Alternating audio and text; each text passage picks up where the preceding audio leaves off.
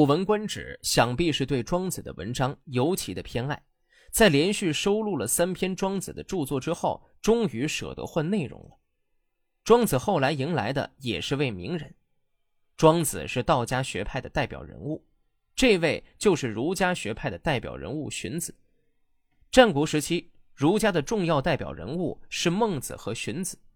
孟子宣扬“劳心者治人，劳力者治于人”。为统治阶级辩护的思想，而荀子却认为人力能征服自然，应该利用自然为人类服务。他的门人韩非、李斯成为战国末期法家的重要代表人物。荀子名旷，时人尊而号为卿，故又称荀卿。汉代避宣帝讳而改成孙卿。战国末期赵国人。荀子早年游学于齐，学问博大，曾三次担任当时齐国稷下学宫的祭酒，相当于现在的校长。后来，荀子受楚春申君之用，为兰陵令。晚年从事教学和著作。战国时期，奴隶制进一步崩溃，封建制度逐步形成，历史经历着划时代的变革。许多思想家从不同的立场和角度出发，对当时的社会变革发表各自的主张，并逐渐形成墨家、儒家、道家和法家等不同的派别。历史上称之为诸子百家。诸子百家纷纷著书立说，宣传自己的主张，批评别人，出现了百家争鸣的局面。荀子认为，自然界的存在不以人的意志为转移。但人们可以用主观努力去认识它、顺应它、运用它。为了揭示后天学习的重要意义，他创作了《劝学》一文。君子说：“学习绝不可以停止。染料靛青是从兰草中提炼取得的，但比兰草更轻。冰是水所结成，可是比水更寒冷。”木材本是笔直而符合墨线要求的，但用火熏烤把木材制作成车轮，它的曲度就符合了圆规的要求。即使把它晒干，也不再重新挺直。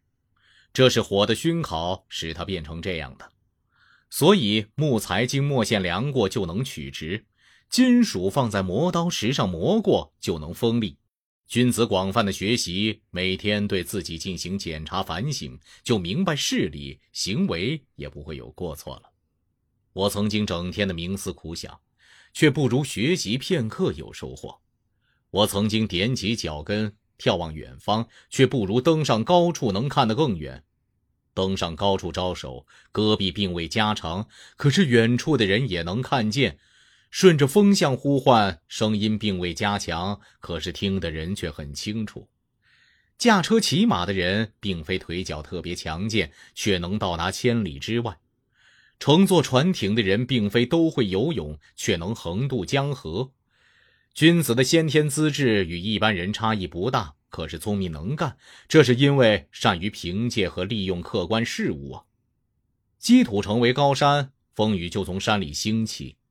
积水成为深渊，蛟龙就在渊中生长。积累善行，养成美德，人就能情操高尚，智慧日增，也就具备了圣人的思想品质。所以，不一步一步踏实的走，无法到达千里之外；不汇集细小的水流，不能成为江海。骏马跳一下，未必能超过十步远；烈马拉车走上十天，也能走得很遥远。他的成功是因为不停的前进，雕刻一下就丢下，即使是朽木也刻不断，不停的雕刻下去，即便是金属石块也能刻成艺术品。蚯蚓并无锋利的爪牙和强壮的筋骨，却能上吃地面的尘土，下饮地底的泉水，这是他用心专一的结果。螃蟹有六条腿和两只大螯。但如果不依靠蛇和黄鳝的洞穴，竟然无处可以寄居存身，这是因为他用心浮躁不专的缘故。要说到写作的文体呀，大部分人都能说出个一二三，最常见的莫过于诗歌、散文、小说，这些都是属于创作型的译文。说的更高级一点，就是这些都是艺术创作。那除了这些文体之外，还有一类文体在生活中更为常见，这便是公文。平时看到的什么通知啊、通告啊、报告啊、意见等等，都是公文。公文写作的历史也很悠久，战国时期便有了足以流芳百世的公文，《谏逐客书》便是李斯创作的一篇优秀古代公文。这篇公文是现代应用写作法定公文研究的重要内容之一。这里的书不是书信，而是上书奏章。为古代臣子向君主陈述政见的一种文体，是一种臣子向帝王逐条分析事理的公文名称。那李斯为什么要写这篇公文呢？自然是有很大作用的。据《史记》记载，韩国派客卿游说秦王嬴政，企图让嬴政将精力放在民生上面，倡导在秦国推行凿渠盖田的政策，这样就能够消耗秦国的人力。种田的人多了，打仗自然就没人了，这就是所谓的疲秦计划。很快，秦国的人就发现这些说客包藏祸心，于是向嬴政进言。秦王嬴政听信宗室大臣的进谏，认为来秦的客卿大抵都想对秦不利，于是下令驱逐客卿。李斯此时还不是嬴政手下的人，他也是这次来秦国的客卿之一。因此，李斯也在被驱逐之列。尽管惶恐不安，但他在临行之前主动上书劝说秦王不要逐客，写下了流传千古的《谏逐客书》。臣听说官吏在议论赶走客卿，私下认为错了。从前木工求取世子，西面在西戎那里得到游鱼，东面在宛地得到百里奚。从宋国迎接简书，从晋国求得批报公孙之，这五个人不生在秦国，穆公任用他们，并吞了二十个部落，得以在西戎称霸。孝公用商鞅变法，移风易俗，百姓富裕兴盛，国家因此富强，百姓乐于听命，诸侯国亲近服从，俘虏了楚魏的军队，开拓千里疆土，直到现在，国家治理强盛。惠王用张仪的计划攻取了三川的地方，向西并吞巴蜀，向北取得上郡，向南占有汉中，包举众多彝族，控制楚国国都鄢郢；向东占据城高的险要地区，割据富余的田地。于是解散了六国的合纵，使他们向西附属秦国，功效一直延续到今天。昭王得到范雎，废去了穰侯。赶走了华阳军，加强了王朝，堵塞了私家的弄权，侵占了诸侯国，使秦国建成了帝王大业。这四位君主都依靠客卿的功劳，由此看来，客卿有什么对不起秦国啊？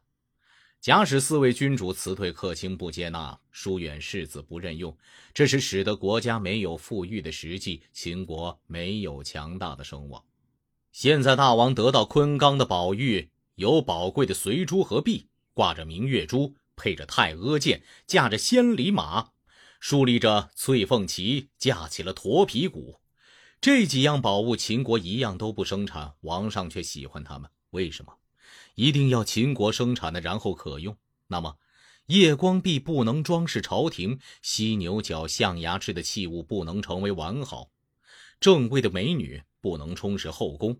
绝蹄好马不能充实宫外的马棚，江南的金漆不能用，西蜀的丹青不作为彩色，用来装饰后宫、充实后列、娱乐心意、满足耳目的，一定要秦国生产的，然后可用。那么，嵌着碗珠的簪子，配上珠玑的耳饰，东阿丝织的衣服，锦绣的修饰品都不能禁用，而画俗为雅、艳丽美好的赵女也不立在旁边。敲着瓦瓮瓦器，弹着筝，拍着大腿唱呜呜，以满足视听的是真正秦国的音乐。正位丧间的民间音乐，少羽五相的朝廷乐舞，都是别国的音乐。现在抛弃姬瓮，接近正位的音乐，不用弹筝，而用少羽的雅乐，这是为什么？要使情意酣畅于眼前，以适合观赏罢了。现在录用人才却不这样，不问可不可用。不论是非，不是秦国人就去掉，是客卿就赶走。那么，所看重的在于女色、音乐、珠宝、玉器；所看轻的在于人民。这不是跨越海内制服诸侯的方法。臣听说，土地广大的粮多，国家大的人多，军队强盛的战士勇敢，因此泰山不推掉泥土，所以能成就它的大。黄河和大海不摒弃细流，所以能够成就它的深广；王者不拒绝众民，所以能够宣扬他的德教。因此，土地不论四方，百姓不分国别，四季充实美好，鬼神来降福，这是五帝三王之所以无敌的原因。现在却抛弃人民来帮助敌国，辞退宾客去为诸侯建功立业，使得天下的士子后退而不敢向西，停步不进秦国，这就是所谓帮助寇到兵器，并且给予粮食啊。东西不产在秦国而可以保爱的多，士子不生在秦国而愿意效忠的多。现在赶走客卿来帮助敌国，减少百姓来加多敌国的力量，对内使自己虚弱，对外在诸侯国建立怨仇。要想国家没有危险，是不能得到的。